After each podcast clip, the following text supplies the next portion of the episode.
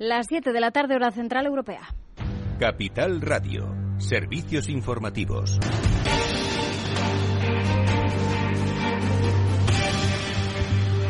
¿Qué tal? Muy buenas tardes. España vuelve a superar por unas décimas los 200 puntos de incidencia acumulada. Sanidad ha notificado hoy 131 muertos y 10.474 contagios. Estamos pendientes de esa rueda de prensa después del Consejo Interterritorial de Salud en el que eh, Sanidad y las comunidades autónomas están estudiando cómo seguir la estrategia de la vacunación. La Agencia Europea del Medicamento va a emitir una recomendación sobre Janssen la próxima semana, pero por ahora dice que mantiene esa opinión de que los beneficios superan a los riesgos. Investigación que iniciaba hace unos días después de esos seis casos de trombosis en Estados Unidos, donde se ha puesto esta vacuna a siete millones de personas. Francia, por su parte, ha optado por no esperar. El gobierno mantiene ese plan de administrar la vacuna de Janssen a su población por encima de 55 años, lo mismo que la de AstraZeneca. En España sí que se han recibido hoy esas 300.000 dosis de Janssen, pero quedan almacenadas por ahora. No se van a distribuir ni a administrar. Hoy la vicepresidenta Carmen Calvo hacía un llamamiento a llegar a acuerdos que se cumplan en toda España. Conviene que no pongamos ningún criterio parcial desde ninguna comunidad autónoma que no sea avalado en el Consejo Interterritorial. Que después del esfuerzo que hemos hecho de comprar para España, de comprar toda Europa, de intentar no competir, que ahora haya comunidades autónomas que quieren ir por su cuenta lo cual resulta ridículo, literalmente ridículo, intentar competir por su cuenta con vacunas que ni siquiera están todavía avaladas por la Agencia Europea. Y es que Isabel Díaz Ayuso, la presidenta de la Comunidad de Madrid, ha dicho hoy en Telemadrid que estudia dirigirse por carta a la Unión Europea para pedir que los ciudadanos puedan vacunarse de manera voluntaria con cualquier vacuna que elijan. Eh, buscaban desde Madrid opciones para flexibilizar la vacunación, algo, un asunto que han llevado precisamente a ese Consejo Interterritorial de Salud. A nivel europeo, por cierto, que Dinamarca ha suspendido de forma definitiva esa vacunación con AstraZeneca y en Alemania han optado por poner una dosis diferente a aquellos que ya hayan recibido la primera de este laboratorio británico. Mientras la Unión Europea ha llegado a un acuerdo con Pfizer y BioNTech para adelantar al segundo trimestre de este año la entrega de 50 millones de dosis de esta vacuna. De este modo van a llegar 250 millones por encima de los 200 contemplados hasta ahora. Y el fin del estado de alarma ha sido el tema principal en la sesión de control de este miércoles en el Congreso de los Diputados. El líder popular, Pablo Casado, exigía al presidente Pedro Sánchez una ley de pandemias. Le volvía a ofrecer ese plan B jurídico para evitar que haya que decretar otro estado de alarma. Esto decía hoy en el Congreso.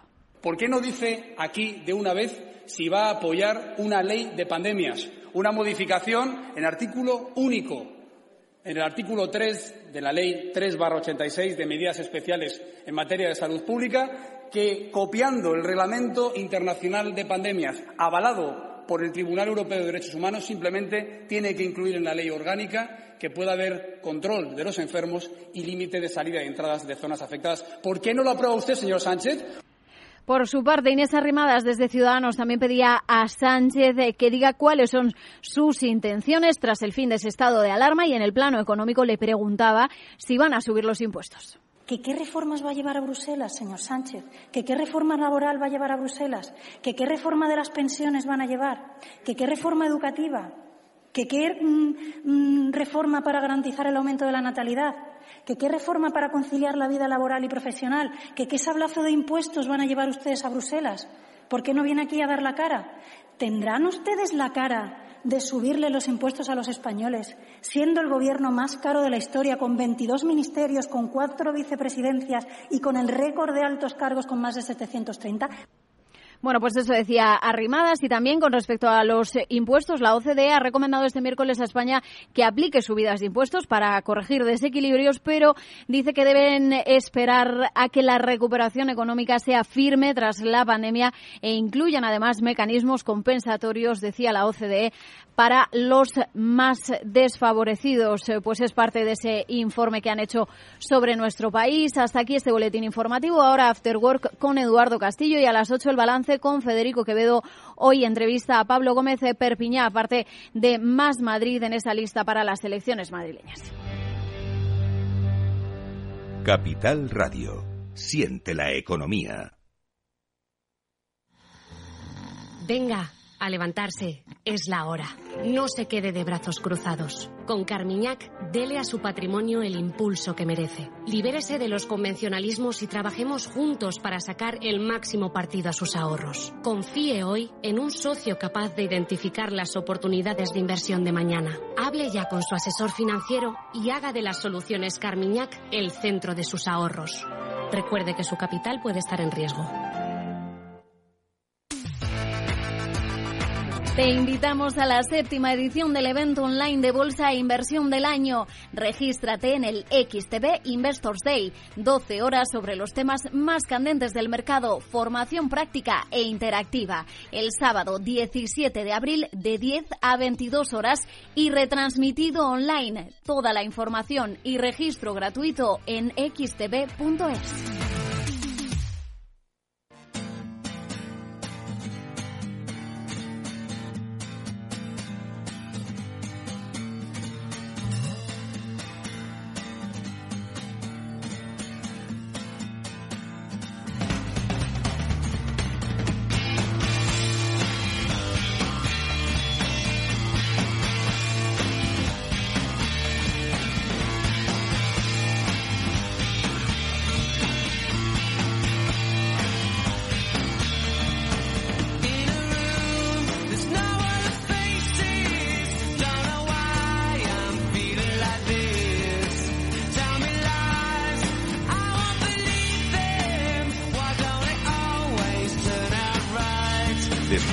trabajo, After Work, con Eduardo Castillo, Capital Radio. ¿Qué tal amigos? Buenas tardes, bienvenidos. ¿Cómo estáis? Hoy deseosos de hablar con vosotros, como siempre, de las experiencias de, cambio y de transformación que vivimos. Es, son apasionantes, la verdad, y las personas que comparten su tiempo y su conocimiento eh, con nosotros aquí en la radio, siempre lo decimos que lo hacemos para que os inspiren que os ayuden a tomar decisiones, a que os ayuden a resolver ideas, pues a los eh, diferentes planteamientos que se hacen en vuestros entornos empresariales. Eh, planteamientos que exigen, eh, que implican necesariamente un cambio. Bueno, pues de cambios hoy vamos a hablar con intensidad porque hoy, como es habitual, nuestra sección El Transformador que desarrollamos con la ayuda de Salesforce, eh, os pretende dar una visión sobre cómo cambian las cosas, sobre cómo cambian las empresas, hacia dónde se dirigen a través de las diferentes herramientas que forman parte de sus estructuras y que hoy con el marketing como protagonista va a tratar de daros pistas eh, eh, sobre cómo poner esta disciplina necesaria, antigua, troncal de una empresa al servicio de esa transformación. Hoy con especialistas además de Salesforce, con eh, Lorena Mercedes, su directora de marketing, con Mildred Azuaje, su directora de programas ejecutivos, y con Fabián Grandolf, su director de comunicación, vamos a analizar el marketing como palanca de transformación desde su propia experiencia en Salesforce y también como proveedores de estos servicios de cambio a otras empresas. Bueno, eso será en la última parte del eh, programa, pero antes lo que vamos a hacer es también hablar de cambios, de cómo cambian y siempre ya sabéis que en este programa nos gusta aproximarnos a las empresas a sus diferentes departamentos y hoy nos vamos a acercar a un departamento, al departamento de finanzas y además concretamente de una empresa em, que pertenece a un sector hoy en día clave para la sociedad. Estamos hablando del sector farmacéutico, estamos hablando de Bristol Myers Squibb. Bueno, pues eh, con su directora de finanzas, con Cristina García Medinilla, vamos a hablar para conocer en una clave menos numérica y más humanista cómo hoy los departamentos de finanzas contribuyen pues a que las empresas cumplan sus objetivos con la sociedad. Lo vamos a conocer enseguida. Y por cierto, que se ha muerto Bernie Madoff, bueno, ya lo habéis oído desde hace unas cuantas horas, el eh, cerebro de la mm, una de las mayores estafas eh, que ha habido en los eh, mercados financieros. Llegó a ser presidente del Nasdaq. ¿Cómo es posible todo esto? Si no hubiese habido crisis financiera, hoy estaríamos hablando de un Madoff que aquí no ha pasado nada. ¿Cómo funcionan las estafas Ponzi? Bueno, pues eh, si tenemos tiempo lo comentaremos en este programa, como siempre con la ayuda de los amigos que nos ilustran en eh, estos complejos mundos de, de, los mercados financieros. Bueno, pues esto es amigos el After Work. Vamos a comenzar ya mismo nuestro programa, por supuesto recordando las manos eh, de oro de Néstor Betancor en la dirección técnica de este programa y por supuesto, encantado de hacerlo, como siempre, Eduardo Castillo. Bienvenidos.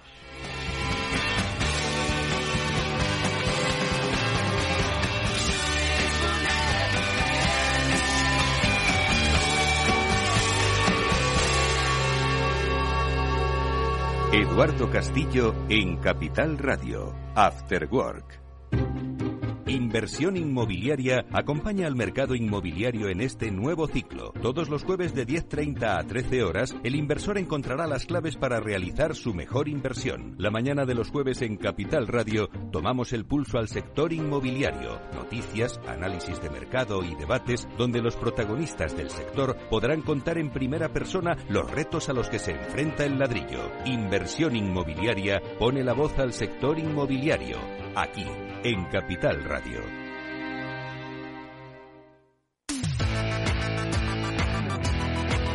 Atención inversores, XTB rompe el mercado de las acciones y los ETFs.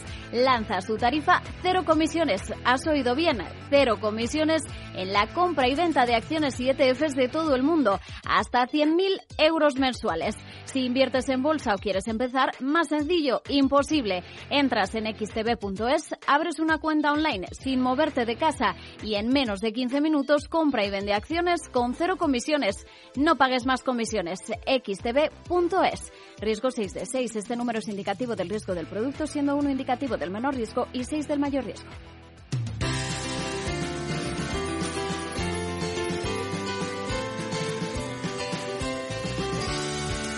After Work, porque los negocios nunca duermen.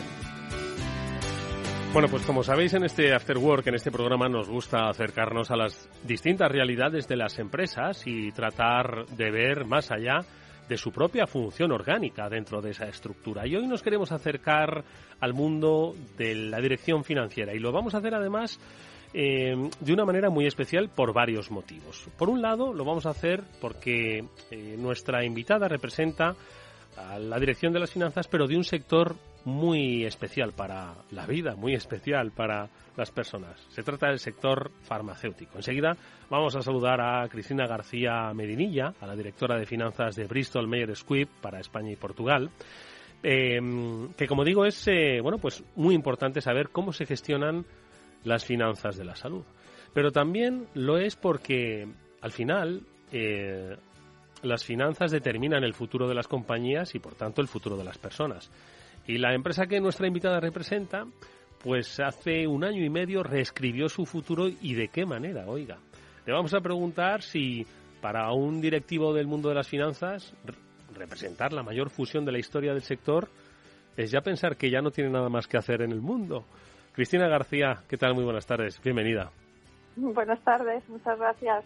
Encantada de estar aquí.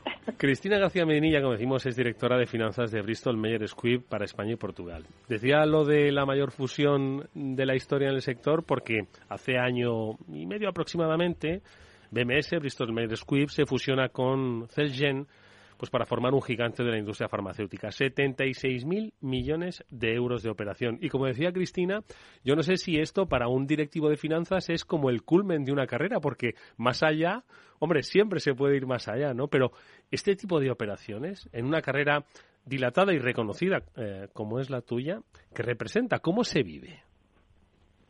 Hombre, pues te tengo que decir que en absoluto considero el culmen de mi carrera y que la verdad que lo estoy viviendo como un continuo aprendizaje. Eh, la verdad es que como resultado de la fusión, pues es verdad que BMS pasa a ser la quinta compañía a nivel mundial, la séptima en España según índices del mercado farmacéutico y que en, número de empleados, pues la compañía resultante de la fusión, pues fíjate, eh, 30.000 empleados en todo el mundo y 400 más o menos en España y Portugal. La verdad que, bueno, los volúmenes de operaciones, los volúmenes de ventas son eh, muy importantes y sobre todo lo que es más importante para nosotros es eh, la solidez de nuestra I+D. Nosotros sabes que tenemos 50 moléculas en fases distintas de desarrollo, mm. que nuestra inversión en I+D supera los 6.000 millones de dólares y que para mí, la verdad, esta fusión es un ejemplo de unión integradora que combina recursos y alcance de una farmacéutica con la agilidad de una compañía biotecnológica. No sé, en esta, la verdad que en esta, en esta fusión eh, la función financiera tiene un, papel también muy importante porque mm. nosotros intentamos pues asegurar la continuidad del negocio, que nada se pare que los fármacos lleguen a nuestros pacientes, que para nosotros es lo más importante, y por otro lado también tenemos un papel muy importante en la integración de las compañías, establecer pues, pues sólidos procesos y controles y integrar los distintos sistemas financieros, distintos sistemas de distribución, mm. eh, que, claro, que al final esto eh, pues, pues, también lleva mucho trabajo, pero la verdad que nosotros pues lo vivimos también con mucha ilusión, ¿no? El poder formar parte de este proyecto eh, es muy interesante intentar aportar todo lo que podamos hacer para que pues BMS sea una gran compañía. Bueno, se trata de una operación a escala global, pero yo diría que hay luego mini fusiones regionales, ¿no? Y en cada zona de influencia, obviamente, pues hay que adaptar, ¿no? Ese, esa fusión y es el trabajo, ¿no? Que en tu caso has tenido que, desarrollar. Y precisamente, ya has dicho, eh, has mencionado, Cristina, pues algunos aspectos pues que marcan la diferencia, ¿no? De una gestión financiera. Eh, y precisamente el de una compañía farmacéutica, el objetivo es, bueno, pues pues mejorar la, la, calidad de vida de los pacientes y mejorar la, la, perspectiva y las esperanzas de curación de las personas, ¿no? Entonces, claro, todas las empresas al final impactan en la sociedad, ¿no? Eso ha quedado claro desde hace mucho, ¿no? Sin embargo, el impacto de una compañía farmacéutica es especialmente, es especialmente eh, destacado, ¿no? Por decirlo así. Entonces, eh, ¿cuál es el papel que una dirección financiera con una, eh, digamos, con un objetivo como el que hemos eh, mencionado, el de mejorar la, la, esperanza de vida de las personas, ¿cómo se combinan estos dos aspectos? Porque siempre hemos pensado, claro, que las finanzas son números, ¿no? Y, y, que a veces pues no, no, no entienden de otra cosa que de números, pero todo lo contrario aquí, ¿no? Hay que, hay que darle un toque que contribuya a ese desarrollo, ¿no? Pues mira, me alegra muchísimo que me hagas esta pregunta porque, fíjate, desde el Departamento de Finanzas de España de BMS nosotros hemos desarrollado, como si dijéramos, lo que es nuestro nuestro valor, nuestra misión, nuestro propósito, vaya, porque venimos a trabajar todos los días, ¿no? Y fíjate que hemos elegido uno que dice somos más que números, aportamos valor, con lo cual me ha hecho mucha gracia que precisamente, que precisamente digas que efectivamente las finanzas van más allá. Eh, pues mira, para nosotros el saber que hay un paciente detrás nos aporta un extra de motivación. O sea, el saber que tenemos que hacer todo lo posible para que la cadena de suministro de los medicamentos sea la apropiada, que llegue al paciente en las mejores condiciones y lo más rápido posible, por ejemplo. O también hay otra peculiaridad que tienen las compañías farmacéuticas, que a lo mejor es distinto en otro tipo de industria, es el control financiero de los proyectos de I+D, porque al final son proyectos que son de muchos años, ensayos clínicos, por ejemplo, de muchos años y de un importe muy elevado que exige un extra de sobre todo de, de, ¿sabes?, por nuestra parte de cariño en lo que es la, el control financiero de estos proyectos. También la verdad que este es un, sector muy regulado y, bueno, pues eh, al final esto también nos exige tener unos controles, unos sólidos controles extra respecto a, a lo mejor otro, otro tipo de industria. Pero como te decía, para mí lo más importante casi es que eh, no sé, el propósito y los valores de la compañía que cuando encajan con los tuyos al final hace que pues, pues, pues, nos aporta un extra de motivación, el saber que hay un paciente, el saber que eh, uno de los valores que tiene BMS, por ejemplo, es la urgencia. Pues, eh, ¿sabes? Lo, aplicamos a lo mejor de, de, otra manera. No, y además entiendo que que decir que en vuestro caso, y me ha gustado mucho ¿eh? lo de más allá de los números, de verdad que no lo sabía, no, lo sabía.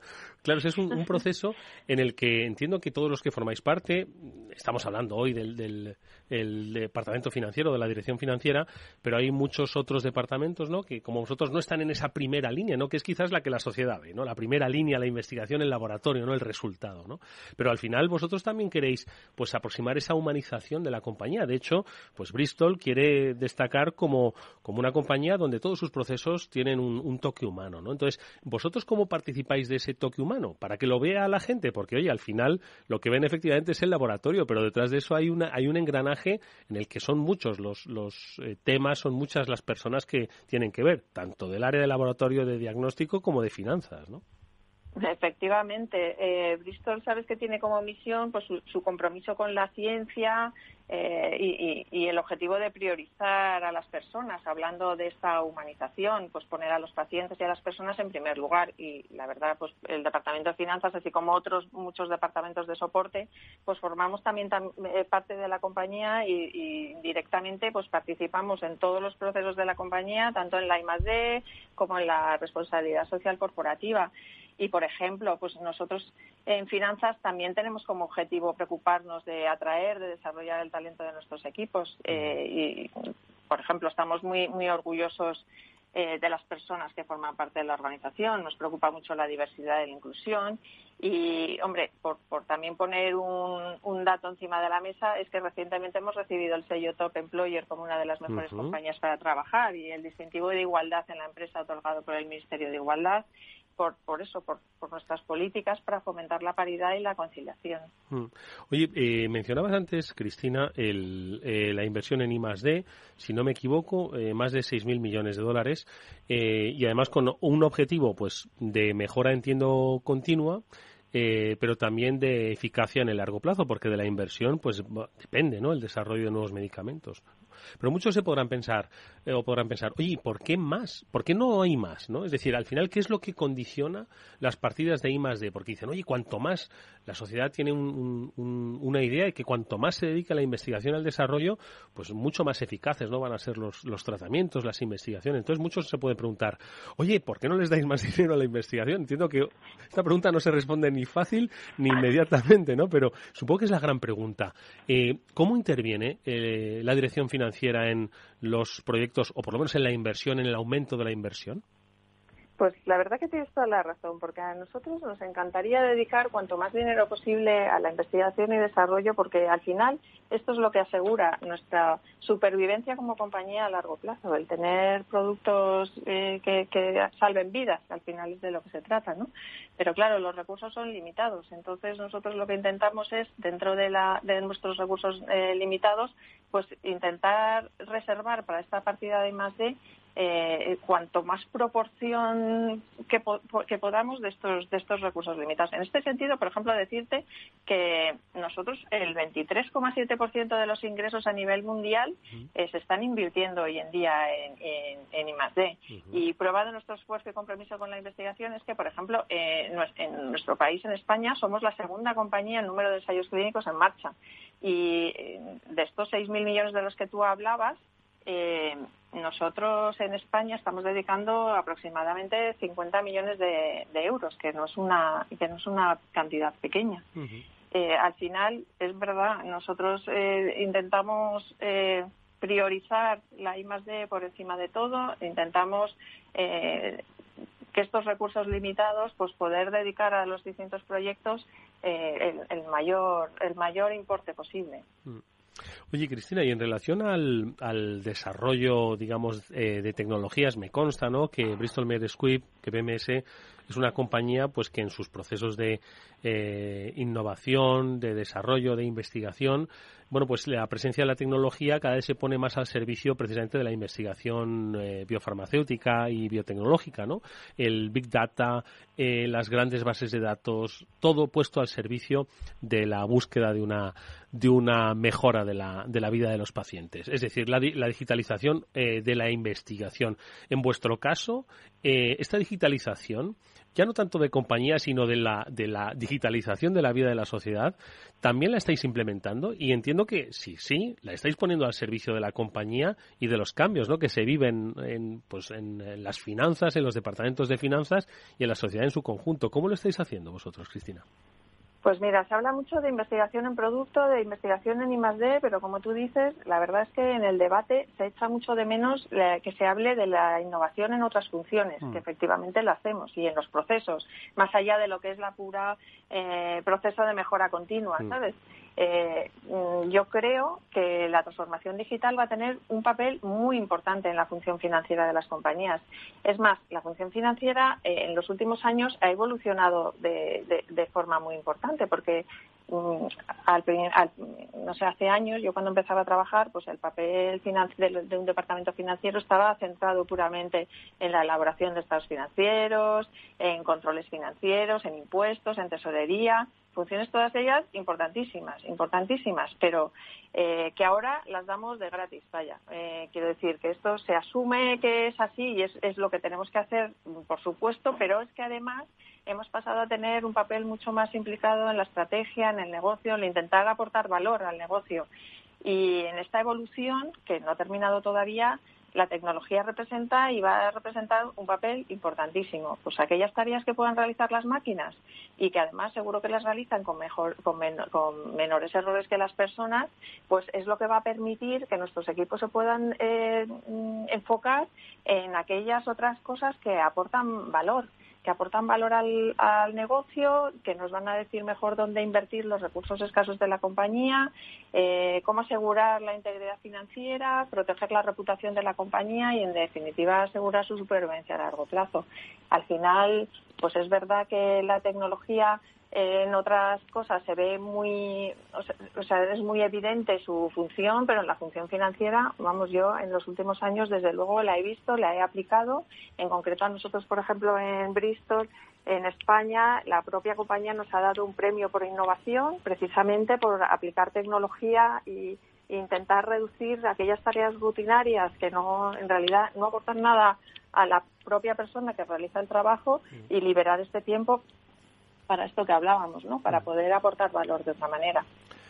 Bueno, pues, pues como habéis podido comprobar, son mucho más que números y más quienes forman parte de una compañía como Bristol Myers Squibb. Por cierto, que decíamos al principio que esa fusión, la mayor del sector farmacéutico en la historia reciente, eh, no es ni mucho menos el último hito de nuestra invitada, pero si tiene que haber otra fusión de este tamaño, que sea dentro de unos pocos años, ¿no? Que vamos de, vamos de poco en poco, ¿no? Que nos dé tiempo a asumirlo, sí, que nos dé tiempo a asumir todo esto primero y a ordenarnos un poquito y iremos a por la siguiente. Bueno, hemos conocido cuál es el trabajo de un departamento de finanzas, del departamento de finanzas de Bristol Myers Squibb en la voz de su, de su directora, eh, Cristina García Medinilla, la cual nos ha acercado, pues eso, el trabajo que va mucho más allá de los números, especialmente que trabaja en conexión con otras áreas que están dedicadas a mejorar la vida de los pacientes, a mejorar la vida de las personas. Cristina, te damos las gracias por estos minutos, por habernos acercado esta realidad de tu día a día. Mucha suerte, que como siempre se necesita y más en vuestro sector, y hasta muy pronto. Muchas gracias. Adiós. Un placer. Hasta luego.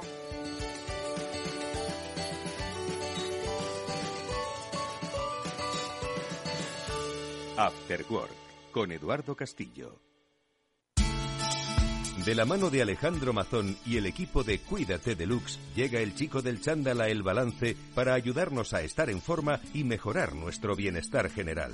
Los miércoles a las ocho y media de la tarde en El Balance. Capital Radio. ¿Sabes cuál es el mejor dial para escuchar Capital Radio?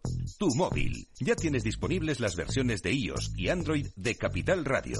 Y si quieres escucharlas en tu coche, lo tienes muy fácil. Empareja el Bluetooth de tu coche con tu móvil o tableta, entra en la app de Capital Radio y ya lo tienes.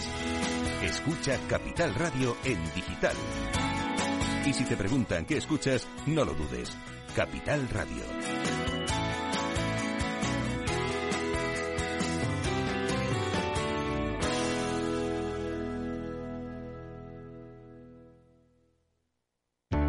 Capital Radio, la genuina radio económica.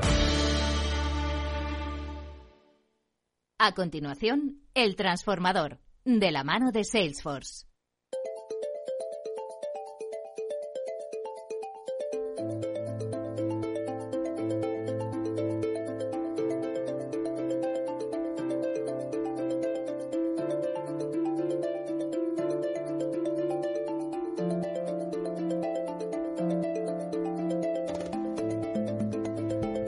Comenzamos ya nuestro espacio El Transformador, un momento de radio que junto con los especialistas de Salesforce desarrollamos cada semana para conocer cómo las empresas están cambiando, cómo el mundo digital pues está disparando la creatividad, la necesidad, la innovación y está invitando a las compañías a ir un paso más allá en la construcción de su futuro.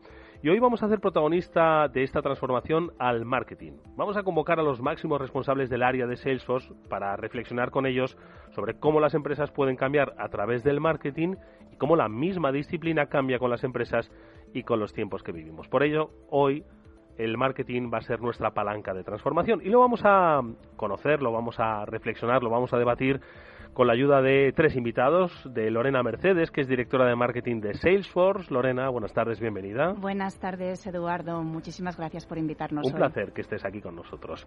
También está con nosotros Mildred Azuaje. Ella es la directora de programas ejecutivos de Salesforce. Mildred, buenas tardes, bienvenida igualmente. Muchas gracias por invitarnos. Un placer. Un placer. Y cerramos esta mesa con Fabián Gradolf. Él es el director de comunicación de Salesforce. Fabián, buenas tardes, bienvenido. Muy buenas tardes y muchas gracias por la invitación. Un placer tener a tres referentes de la transformación que no solo ayudan a su empresa a transformarse, sino a otras tantas, son las experiencias que contamos aquí cada semana, a ir, como decíamos, un paso más allá. Pero hoy, como he dicho, vamos a hacer del marketing nuestro protagonista. El marketing como palanca de transformación. Me consta que Salesforce cada año hace pues un eh, riguroso y profundo eh, informe sobre el marketing. Estamos hablando del state of marketing y que da muchas pistas que os ayudan, por supuesto, bueno, pues al desarrollo de los servicios que, que ofrecéis a otras empresas. Yo no sé si a través de ese State of Marketing podemos hacer un, un estado de la cuestión a modo de literatura académica, Lorena, sobre cómo está el marketing hoy, cómo lo podemos poner en contraste con los cambios que ha sufrido y a partir de ahí empezar a reflexionar sobre cómo ponerlo, como decimos, al servicio de esta transformación. A ver, ¿quién se arranca con el State of Marketing? A ver, yo eh, te voy a comentar, Eduardo, eh, partiendo de, un tema personal, ¿vale? Un tema personal que yo creo que nos acerca a lo que es el marketing hoy. Yo me quedé con, las ganas de estudiar eh, psicología y creo que hoy, gracias al marketing y, gracias a la, posición que tengo en Salesforce, me estoy acercando eh, más hacia eso. ¿Por qué? Eh, porque el marketing hoy se trata de inteligencia emocional. El marketing ha ido evolucionando, cambiando a lo largo del tiempo. Hubo un momento que se llamaba la primera etapa del marketing, que de lo que se trataba era de producir y equilibrar con la demanda. De repente llegan los competidores y ya tenemos que empezar a crear técnicas, estrategias distintas. Hasta que nos lleva a la era del cliente, ¿vale? La era del cliente donde lo que se necesita es dar valor, ¿vale? Donde se necesita es empezar a tocar al cliente para que nos recuerde, para que se impregne con nuestra marca. Hmm. Si esto lo unimos ahora mismo con un momento COVID o post-COVID, donde el posicionamiento de marca, donde la llegada a un cliente más inteligente, donde un cliente va más informado que nunca hacia ti y donde ese acercamiento hacia la experiencia, hacia donde los sentimientos es esencial, lo que podemos afirmar es que el momento del marketing es vital dentro de una compañía. Esto, dentro del State of Marketing, eh, uno de los, de los estudios del Grupo Cantar lo que nos dice es que el 81% de los clientes están valorando las marcas según la respuesta que nos están dando en estos tiempos de COVID. Entonces, ese engagement con los clientes, esa parte emocional, esa experiencia, se está llegando a través y gracias al marketing. A ver, reflexiones sobre lo que ha dicho Lorena. Fabián. Pues eh, primero me parece muy acertado, pero además yo añadiría que, efectivamente eh, de lo que se trata con el marketing ahora mismo estamos viviendo una fase en la que eh, tenemos que apostar por la innovación, porque tenemos que encontrar siempre nuevos canales, nuevas vías de comunicación con nuestros clientes, por una personalización de ese mensaje, porque es un cliente muy bien informado, es un cliente que sabe mucho de nuestra empresa, de nuestros productos, de nuestros servicios, sabe mucho del entorno, sabe de los competidores. Hay que llegar con un mensaje que es diferenciado para cada uno de ellos eh, y además hay que hacerlo con herramientas de automatización, lo cual a veces puede parecer contradictorio porque automatización te lleva a la mentalidad de la palabra robot y lo voy a automatizar y café para todos. Bueno, pues no, justo es lo contrario.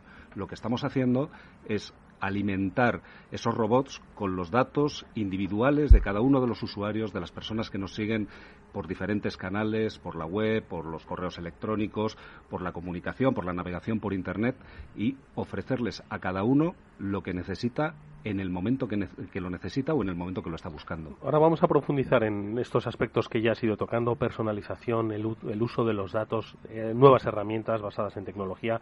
Pero si te parece, Mildred, vamos a cerrar este estado de la cuestión con tu reflexión a propósito de lo que también dicen Lorena y Fabián. Bueno, yo quería comentar un poco porque estamos aquí los tres, Edu, ¿no? Porque eh, quizás también antes el marketing, como decía Lorena, era como el concepto de lo que apoya a la venta, ¿no? O sea, el marketing es precio, producto, plaza que voy a vender. Y ahora el marketing es una, una, una, una combinación holística de lo que es apoyar a ventas, pero también toda la comunicación corporativa y el engage con los clientes que no dejan de ser personas. Entonces, estamos aquí los tres por esa razón, para demostrar un poco que el nuevo estado del marketing tiene que ver con la colaboración de los diferentes departamentos que apoyan al departamento comercial a los departamentos de atención al cliente para dar un mensaje cada vez más coherente y cada vez más potente. Y hay un tema importantísimo también, que lo, lo digo desde el punto de vista de executive engagement, ¿no? de la parte directiva el mensaje es el cliente. Ya en las historias antes de comunicación el mensaje era el producto, ¿correcto? Y el mensaje era la ventaja del producto, cómo nos diferenciábamos. Ahora mismo, lo que mejor te puede pasar es que el cliente sea quien hable de ti. Entonces, desde el punto de vista del estado del marketing, antes tenías que hacer un esfuerzo brutal a través de la publicidad, a través de las promociones, y ahora lo que mejor te puede pasar es que tu cliente esté contento y lo cuente. Eh, estáis hablando de la necesidad de que el marketing se transforme con el paso de los tiempos. Hay una curiosidad y es que vosotros tres compartisteis tiempos pretéritos en otra compañía tecnológica. Eh, de ese tiempo a esta parte, ¿cómo se ha transformado el marketing? ¿Os atrevéis a hacer una especie de visión retrospectiva? ¿Quién se atreve? A ver, Lorena. Además del cambio que ha tenido el marketing, yo creo que también nuestros momentos profesionales eran muy distintos y también las compañías. Para mí esta es la compañía donde el centro es el cliente y es de lo que se tiene que tratar marketing. Toda la experiencia tiene que ir alrededor de ese cliente, alrededor de enamorar ese cliente y como bien me estaba comentando Mildred, que al final ese cliente sea embajador de tu marca. O sea, nuestra estrategia ahora mismo se basa desde iniciar una conversación con un cliente que no nos conoce hasta una vez que está con nosotros, darle todo lo que necesita para que sea tan exitoso ese cliente en su empresa, en su trabajo, que se convierta en un embajador de nuestra propia marca. Y eso yo lo he visto aquí en Salesforce. Solamente lo he visto aquí en Salesforce. Mi, vivencia de este ciclo 360 alrededor del cliente lo he vivido aquí. ¿Por qué? Porque no solamente se trata del, cliente, es un ADN de la compañía, es cómo nos eh, organizamos, cómo colaboramos entre nosotros, en el propio equipo de marketing, entre las distintas unidades de negocio, eh, con ventas, la propia experiencia que tenemos del empleado, cómo Salesforce, y esto lo transmite hacia sus clientes, hace que esa relación vaya más allá de los empleados, del cliente y de todos los stakeholders. Yo, yo añadiría ahí, porque o sea, creo que tocas un tema muy, muy interesante, porque de lo que estamos hablando es de cómo el marketing se está transformando dentro de un ámbito de transformación general de los negocios. ¿eh? Y formamos parte de ese ecosistema. Es palanca, es impulsor de esa transformación y también es receptor. Llega un momento que hay otras unidades de negocio que también están empujando hacia nuevos modelos y, empujan al área de marketing. Eh, por eso es muy apropiado estar aquí en el transformador, porque realmente estamos hablando de una transformación muy profunda de cómo se está realizando esa relación con los clientes. Y haciendo un apunte del ámbito más concreto de la comunicación, que es donde yo más trabajo. Hace unos años em, eh, bastaba con conocer cuáles eran las palancas clave, esos medios de comunicación eh, particularmente extraordinarios que eran los que a los que todos los demás seguían. ¿no? Uno conseguía conseguir esa página dorada en uno de los diarios nacionales, ser portada de, ser portada de o contraportada de, y ya estaba hecho el mes. O sea, no, no había ningún problema. Hoy por hoy nos hemos dado cuenta de que los lectores, los usuarios, los clientes tienen, viven en un mundo muchísimo más diverso. Eh, tienen muchísimas más fuentes de información, muchísimos canales, redes sociales, blogs, etcétera, etcétera. Les estamos tocando por todas esas áreas. Eso es una transformación social, eh, con el teléfono móvil, por ejemplo, es una transformación social que nos obliga a las empresas a transformarnos y nos obliga a los departamentos de marketing y comunicación a estar permanentemente cambiando nuestras formas de hacer y con visión de futuro, hacia dónde va a dirigirse esto en los próximos meses o años. Mm. Estoy de acuerdo. Además que yo creo, como dice Fabi, ¿no? ¿Qué ha pasado en los últimos 10 años con el marketing? Yo creo, Edu. A ver, eh, hemos tenido los, los aceleradores, ¿no? Internet nos cambió la vida. O sea, y todo el mundo dice, no, antes los cambios venían de cada 20, 30 años. Ahora cada año pasa algo que transforma en las empresas y la sociedad. Internet fue uno, la movilidad fue otro. Antes del COVID eran las redes sociales que te decían, bueno, es WhatsApp, ahora es Telegram, ahora es Instagram, ahora es Pinterest. ¿Y ahora qué va a pasar? Pues pasó el COVID, que no tiene nada que ver con la tecnología. Pero este factor ya no solamente cambió el concepto del de marketing como departamento, sino el rol del marketer. O sea, el marketer que es Lorena o el marketer que puedo ser yo con, con la parte directiva o el marketer que puede ser Fabi en la comunicación es otro marketer distinto al que éramos en el 2019, porque hemos tenido que acelerar todo el proceso de creatividad, de colaboración, de qué hacemos ahora, ¿no? Que esto no está determinado por la tecnología, no sé si me explico, o sea, los últimos años sí estuvo determinado por la evolución tecnológica y el último año y medio ha estado determinado por una, pues lamentablemente por una una, una revolución de salud que nos ha afectado en todo, ¿no?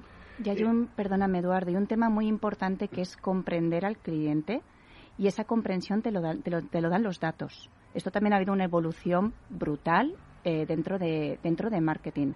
Lo que nos está permitiendo la tecnología es acercarnos más a ese, a ese cliente entendiendo sus necesidades, pero en qué momento se encuentra con nosotros también y en qué momento se encuentra él vital dentro de su, dentro de su compañía, para poderle ofrecer la mejor solución en el mejor momento.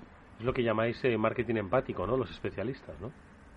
Sí, evidentemente hay que, hay que conectar con el cliente, hay que mostrar una empatía. Entonces, eh, ha pasado el momento de, de, enviarle a todo el mundo la misma propuesta. Te puedo poner un ejemplo. Tú imagínate que estás navegando por Internet porque bueno, Pensé que me a decir que estás navegando por el océano y me encantaría. Bueno, lo, podemos hacer así. estás navegando por Internet pensando en navegar por el océano y dices, mira, mm, eh, este verano que probablemente se podrá viajar, me gustaría ir a Italia, y pero al mismo tiempo buscas algo sobre vinos y al mismo tiempo buscas algo sobre alquilar un barco y de repente te llega una propuesta de una agencia de viajes moderna, avanzada, que utiliza estas técnicas y te hace un paquete específico para ti, que incluye el viaje a Italia, que incluye una experiencia gastronómica con un vino, que incluye esa navegación con un barco. Esto hoy en día se puede hacer. ¿Eh? Esto hoy en día es un objetivo conseguible ¿eh? y que te llegue esa, esa, oferta a ti y a nadie más que a ti. Por supuesto, esto implica además colaborar con un entorno de muchísimas otras empresas, plataformas de colaboración en la que eh, las empresas intercambian información anonimizada, por supuesto, porque estamos hablando de respetar la privacidad de los datos, pero comparten información para hacer esas ofertas conjuntas. Hace tres años eso era un milagro. Hoy es una realidad. O sea, este es el, auténtico viaje del cliente, ¿no? Del que en ocasiones habéis hablado, ¿no? Eduardo, es tan importante esto que para, para Salesforce, para medir el éxito que tenemos con un cliente, tenemos una nueva métrica, un score, eh, que, lo que mide es eh, la relación con el cliente, eh, lo que nosotros llamamos el engagement con, con, el cliente, ¿vale? Y puntuamos del, del 1 al 5 no solamente para saber eh, cuántas veces hemos impactado a ese cliente, pero con qué calidad lo hemos hecho. Así estamos con, ese dato. Y eso es lo que nos da la pista de cuál va a ser nuestro siguiente paso con ese cliente. No las veces solamente que ha interaccionado con nosotros, sino cómo lo ha hecho y cuál es el siguiente paso que tenemos que dar con él para llegar a ese nivel que se convierta en nuestro embajador de marca y que sea exitoso él sea tenga éxito. Eh, antes, de todas formas, de porque ya habéis mencionado, ¿no? en ese viaje, en ese Customer Journey, ¿no? Eh, donde la personalización, la automatización, el uso inteligente del dato, bueno, pues va a ser protagonista. Pero esto no sería posible, y lo comentaba antes eh, Lorena y también insistía en ello Mildred, sobre la propia transformación del marketing, como puede ser el caso dentro de una compañía como Salesforce. Aquí os lleváis muy bien pero antes históricamente estos departamentos en otras empresas se miraban con cierto recelo. Hoy eh, no solo no se miran con recelo, sino que han sabido descompartimentar, pues un poco en la búsqueda de esta definición de poner al cliente o hacer del cliente que sea tu, el principal embajador de tu, de tu marca, ¿no? ¿Cómo lo desarrolláis, Mildred, eh, en Salesforce? ¿Cómo habéis logrado eh, dar ese paso más allá en el, en, digamos, la triangulación de los departamentos al servicio del cliente? Mira, sobre todo para aprovechar los recursos que tenemos. Ya no solamente es un tema de presupuesto, es un tema del equipo que tienes, de las ideas que tienes, de los objetivos que tienes. eso de todos para uno y uno para todos, en este caso es así porque Lorena tiene un plan de marketing que es la base sobre, la que gira todo lo que le hacemos nosotros y en base a eso tú puedes aprovechar mejor los recursos que tienes tanto en el equipo como el presupuesto que tengas, incluso que el cliente sienta que está teniendo la información por un canal, no que Fabi le pide una nota de prensa, Lorena le pide una campaña, yo le pido una, una comida VIP, no sino que estamos unidos precisamente para que él vea que ese journey es de, de Salesforce, no de, no de marketing o de comunicación o de executive engagement. obviamente lo que hemos hecho es estructurar nuestros equipos y bueno y, liderarlo de tal manera en la que se perciba que somos solamente una unidad, ¿no? Aunque aquí estamos los tres, pero cada uno aporta su expertise, aporta su know-how, aporta sus best practices y yo creo que eso es lo que nos fortalece, ¿no? Por lo menos para nosotros es una experiencia importante esto. Lorena, sí, sí yo, recuerdo ese mundo que mencionabas, ¿no? En el que los de marketing y comunicación, si acaso nos saludábamos por el pasillo, ¿no? Porque, bueno, sí había algunas reuniones de coordinación y cosas por el estilo, pero realmente eran mundos muy, muy diferentes en los que se, trabajaba con, con, áreas y con ideas y con conceptos diferentes. Lo que pasa que hoy en día eh, estamos condenados a entendernos y, si, y para eso tenemos que ponernos en la piel del otro y saber cuáles son sus necesidades y entendernos mutuamente, ¿no? Ahí sigue habiendo algunas, algunos pequeños matices en lo que hacemos cada uno, ¿no? Eh, eh, pues marketing tiene un peso específico enorme en la generación de oportunidades de negocio para la empresa, comunicación tiene un peso específico grande en la imagen general corporativa de la empresa, pero al final todo ayuda. Estamos hablando, eh, por ejemplo, tenemos el, informe State of Connected Customer, el, estado del cliente conectado, que lo sacamos hace algunos meses. uno de los hallazgos de este estudio, que es una encuesta que se hace a, varios miles de personas en todo el mundo sobre su relación con las empresas, uno de los hallazgos es que los clientes exigen a las empresas eh, que demuestren sus valores y que demuestren una serie de compromisos eh, sociales, y más ahora en la época de la pandemia. Eh, de hecho, el 87% de los clientes españoles afirmaba que el papel de las empresas en este ámbito están cambiando y están más dispuestos a hacer negocios o a, hacer compras con empresas que están firmemente comprometidas. Por lo tanto, eh, desde comunicación apoyamos a marketing en el, en el posicionamiento de la marca en ese ámbito. Y marketing, por supuesto, también trabaja en esa área porque incorpora los valores de la compañía en todas sus campañas y en todas sus acciones. Diría que Salesforce nos lo pone muy fácil. Eh, bueno, para mí es un placer, un honor estar con Fabián y, con Mildred trabajando. O sea, para mí es un regalo. Es otro regalo eh, estar en Salesforce. Eh, cuando digo que lo pone fácil, lo pone eh, porque está dentro de sus valores. la empresa comprende que el, empleado se encuentre bien, que el empleado dé lo máximo, que dé su mejor versión cada día, pasa por tener una, una relación sana y que se sienta feliz en su puesto de trabajo. Lo que nosotros llamamos employee experience, eh, experiencia de empleado, es algo que nosotros vivimos, vivimos cada día. Eh, no tengo nunca la sensación de agresividad, de que tengo una batalla constante, de que tengo temor por mi puesto. Eh, el único temor que tengo es no hacerlo lo suficiente bien, porque es un temor creo que compartido por la mitad de la humanidad. Efectivamente. Pero ya, te digo que es que creo que Salesforce nos lo pone muy, muy fácil aquí. Bueno, pues ahora vamos a hablar de los valores de Salesforce porque también además el marketing no solo sirve, no solo debe transformarse, no solo debe ayudar a otras empresas a transformarse, clientes, sino que también ayuda a una empresa misma pues a cambiar ¿no? y a eh, eh, reforzar esos valores. Ahora entramos en ellos, pero Mm, un punto un punto más te quería yo preguntar, eh, Lorena, porque antes has hecho referencia, ¿no? Al final a las transformaciones, algunas que se han acelerado. Decía Mildred que esta situación, pues, nos ha llevado y la hemos aprovechado a tener esa triangulación, a la descompartimentación, a la alineación, ¿no? De, de trabajos. Han venido cosas que se van a quedar como esta, pero también hay otras tantas, ¿no? Hibridación que el marketing, por lo menos desde Salesforce, eh, también van a marcar un antes y un después. Cuéntanos experiencias que vividas, que después de experimentadas has dicho, creo que debemos incorporarlas a nuestra forma de comunicarnos con los demás. Bueno, desde marketing hemos vivido una revolución en, Salesforce, pero además no ha sido algo local, sino que ha sido de la compañía en general. Lleva, ya iba por una, por una línea, eh, pero al final el COVID nos ha dado la oportunidad de reimaginar eh, totalmente en, nuestra estrategia de marketing. Eh, yo llevo un año y medio en la compañía. Eh, cuando comencé, bueno, teníamos planificado una, una serie de, acciones que más o menos el 75% aproximadamente eh, eran acciones muy dirigidas a acciones eh, en las que nos veíamos físicamente con los clientes. Eh, llega el, el COVID y bueno, todo esto a todos nos, nos, nos hace temblar, ¿vale? No, nos hace movernos, no, no, nos hace acelerar cosas que ya estaban ahí. Y, y, nosotros con nuestros clientes, por supuesto. Y lo que hacemos es acercarnos al cliente del, de, con los canales que, que, nos podemos acercar a, al cliente. Esos canales son digitales.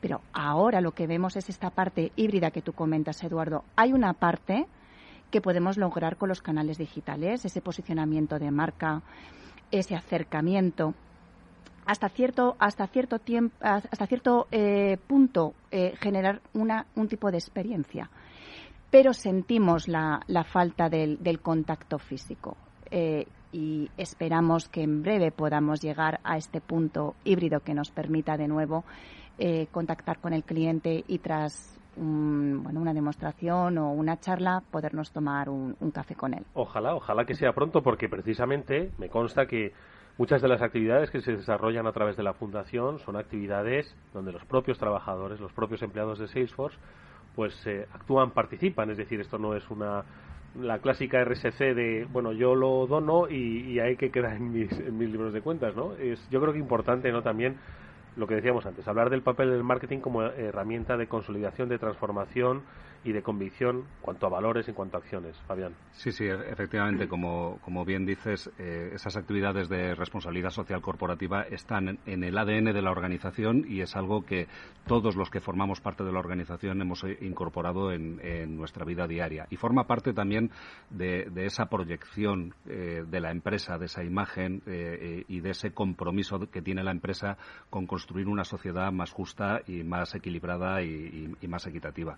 Eh, solo por ofrecerte unos datos, a través de, de, la Fundación Salesforce, eh, la Fundación Salesforce, hay 167 ONGs en España que están utilizando tecnología Salesforce.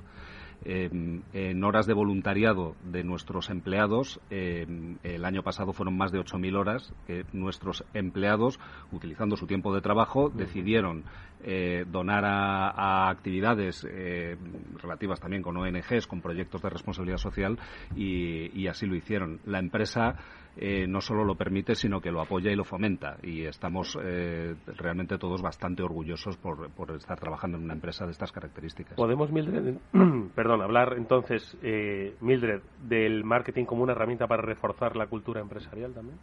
la cultura empresarial y ese, ese retorno ¿no? a, a, a la sociedad que, que, todas las empresas que, que, que, nos va bien, o sea, me refiero desde el punto de vista de innovación, desde el punto de vista de negocio, tenemos esa oportunidad de devolver a la sociedad eh, no solamente, como tú decías antes, no con una donación, sino con proyectos concretos. Nosotros, además de todas esas ONGs que tienen nuestros productos, que tienen, eh, de las que somos voluntarios, tenemos proyectos muy interesantes con Banco de Alimentos, con Fundación Envera, eh, con Fundación Aladina, o sea, reales me refiero. Y esto tiene que ver con la involucración de nuestros directivos y de nuestros clientes.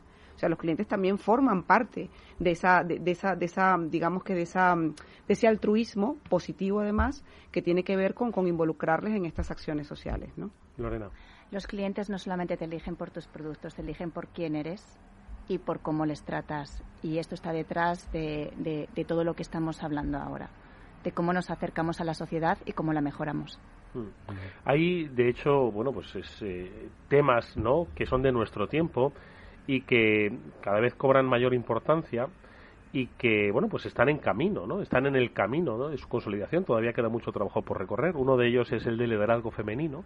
Y es algo que también se trabaja con intensidad con el sosiego que requiere además no los, los tratamientos que los temas que hoy están en primera línea de la información no y hay que ir bueno pues en cierto modo con, con, pies de plomo para trabajar de una manera, bueno, pues eh, consolidada. ¿Cómo lo estáis haciendo, Mildred, Lorena, Fabián, en, eh, en este tema, eh, el liderazgo femenino? ¿Cómo lo trabajáis desde Salesforce? Mildred. Vale, en Salesforce tenemos como varios grupos de trabajo, ¿vale? De hecho le llamamos Ohana, que significa familia en hawaiano, ¿no? Ah. Y esos grupos de trabajo, cada uno está diferenciado. Mm eh, pues por, por la actividad a la que se dedican, ¿no? Por ejemplo, está EdForce, que se dedica a toda la parte de conservación ambiental, está BetForce, que es de apoyo a los veteranos para ayudarles a, a la inclusión laboral, hay diferentes áreas de trabajo y una de ellas es FemForce. Eh, que es Self for Women Network. Y a, raíz de esta, de esta práctica, eh, tenemos programas de mentoring, tenemos programas de divulgación, programas de inspiración para las nuevas generaciones, como es el caso de Generación Z, eh, que tiene mucho que ver con, con la, la, formación, las competencias que debe tener, no solamente la mujer, ¿no? Es un tema de mérito, pero sí sobre todo ayudar al empoderamiento femenino para que tengan las mismas oportunidades. Es un tema de quality. O sea, no, no hablamos de techos de cristal, no hablamos de conciliación, hablamos de prepárate, está en un momento adecuado, ten los apoyos adecuados para que puedas tener un desarrollo de carrera en condiciones. Y esto es así, o sea, lo, lo, lo, aprovechamos dentro de la empresa con nuestros clientes también, porque todo lo que hacemos, Eduardo, está involucrado el cliente. Y de hecho estamos ahora lanzando un programa de mentoring que está cross company, o sea, es con clientes y con nosotras, ¿no? Entonces, ese, nos tomamos muy en serio todo el tema del liderazgo femenino, tenemos acuerdos pues con Inspiring Girls, con Women in Tech, eh, con Women Forward, o sea, tenemos muchas mm. líneas de acción que van más allá del negocio, mucho más allá del negocio. Pues, Lorena, perdona. Y con toda nuestra comunidad de Salesforce, o sea, no solamente esto se vive dentro de, la casa, Eduardo, eh, sino que se vive, como comentaba Mildred, con, con los clientes y también con toda la comunidad, con todos nuestros partners, que son muy, muy importantes. Eh, yo no sé si los oyentes lo han percibido, esto no es subliminal. Ojo, hemos estado hablando del marketing, del estado de la cuestión, hemos estado hablando del marketing como palanca de transformación de las compañías, hemos estado hablando de la propia experiencia de Salesforce, de cómo las organizaciones cambian, ¿no? Eh, se dirigen hacia esa sociedad, esa sociedad, pero digo que a modo subliminal, ojo que el protagonista de este, de este programa hoy, de este nuestro transformador, no ha sido Salesforce, no ha sido el marketing, ha sido el cliente ¿De acuerdo? totalmente. Es el que está en el centro y eso es algo que mm, las empresas tienen que entender, que es que tienen que acercarse, conocerlo y rodearlo, envolverlo, ¿no? Que decían, ¿no? Mm, sí, totalmente de acuerdo. O sea, nosotros eh, pensamos, creemos que eh, todas aquellas empresas que no pongan al cliente en el centro y no hablamos solamente de una cuestión de una declaración, sino realmente de transformar sus sí, procesos. Sí, porque decirlo es muy sencillo. ¿eh? decirlo Pon al cliente en el centro. Sí, vale, ya lo he dicho. se trata, se trata de articular todos los mecanismos de marketing, de comunicación, de ventas, de servicio, de, de, realmente implicarlo en la RSC, o sea, es que es todo. poner al cliente en el centro de, tus pensamientos y acciones cada día. Claro, bueno, y tener la, tecnología adecuada para hacerlo, porque decimos cliente y parece que hablamos de marcas, ¿no? Pero es que no es una persona detrás del cliente, es que hay muchas personas detrás de ese cliente. Entonces, tratar de, complacer o de personalizar necesitas unas herramientas que te lo permitan hacer, porque no es lo mismo dirigirte al director de marketing que al director de ventas, que al director de servicio, que al SEO, que por cierto, yo quiero comentar algo muy rápido, ¿eh? que sé que ya estamos ya en la recta final, porque te veo. Eh, mira, en mi experiencia del año pasado, haciendo los programas directivos para, con altos con altos ejecutivos de las empresas, yo tuve una experiencia muy particular, ¿vale? Que de hecho tengo datos de un estudio que he hecho en la Universidad de Yale sobre qué pasó con los directivos C-Level durante el confinamiento, qué pasó con ellos y su engage con, con el resto de las compañías. El 78%, según la encuesta que hizo Yale, con una muestra bastante considerable de directivos europeos y americanos, eh, confirmaron que se habían conectado mucho más a redes y a proveedores que antes del COVID. Le habían dedicado mucho más tiempo. De ese porcentaje, el 40% decía que lo, lo, hacía a través de canales digitales, obviamente porque no podían hacerlo de otra manera y si no lo hacían de manera informal, pero un 70% de ese 40% lo hacía a través de medios audiovisuales. Te digo porque es una pequeña pista de que cada vez más una de las transformaciones que está teniendo ese engage con el cliente tiene que ver con cómo me quieres, eh, cómo puedo llegar a ti. Entonces tenemos que tener eso en cuenta, o sea, el vídeo, los podcasts, cada vez más, la radio cada vez cobra más fuerza en esos entornos de tanta élite donde es muy difícil llegar de otra manera. ¿Cómo queréis conectar con vuestros clientes? Bueno, pues las pistas os las dan especialistas. Hoy nos han acompañado tres de los eh, eh, máximos responsables de Salesforce en el terreno del marketing y como habéis visto que saben mucho de ello porque le han dado muchas vueltas al tema. Ellos han sido Lorena Mercedes, directora de marketing, Mildred Azuaje, directora de programas ejecutivos y Fabián Gradolf, director de comunicación. Los tres de Salesforce, a los que agradezco muchísimo que hayan estado con nosotros en este transformador y a los que espero ver pronto de nuevo en trío, ¿eh? por aquí. ¿De acuerdo? Muchas gracias, Edu, por invitarnos. Gracias. Muchísimas gracias. Muchísimas gracias. Nosotros nos vamos hasta mañana que volveremos como siempre a las 19 horas aquí en el Afterword de Capital Radio. Adiós.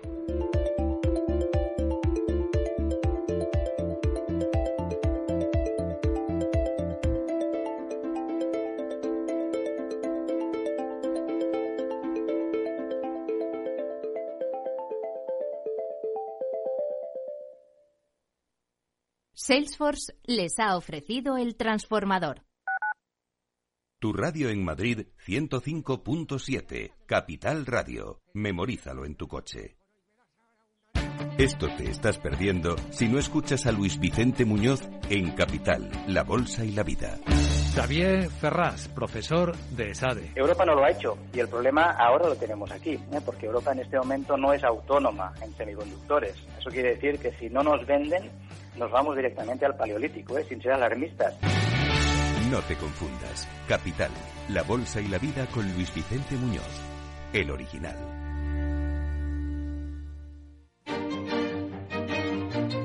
Valor Salud. Tiempo de salud. Su actualidad, sus personas, sus empresas. Todos los viernes a las 10 de la mañana en Capital Radio, con Francisco García Cabello. Capital Radio.